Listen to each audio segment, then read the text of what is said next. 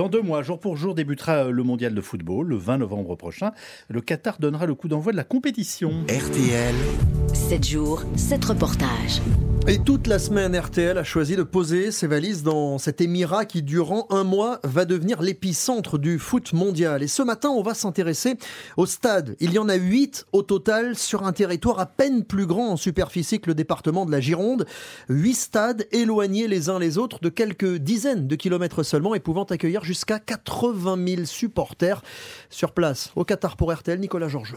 Ici ou là, quelques travaux encore sur les stades, mais toutes les enceintes de la Coupe du Monde sont sorti de terre depuis plus d'un an. C'est un tour de force qui réjouit Abdullah Al-Moula, directeur du musée du sport à Doha. Le Qatar s'est engagé. À partir de ce moment-là, le Qatar a tout livré et tenu sa promesse.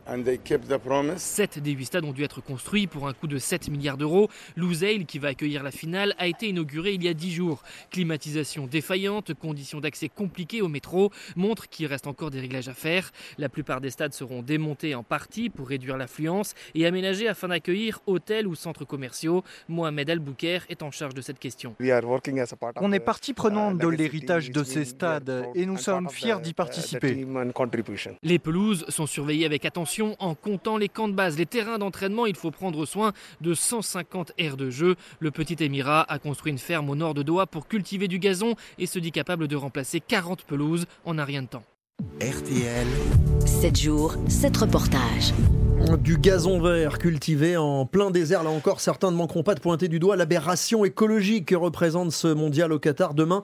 Gros plan sur un autre point de discorde, la climatisation géante installée dans les stades.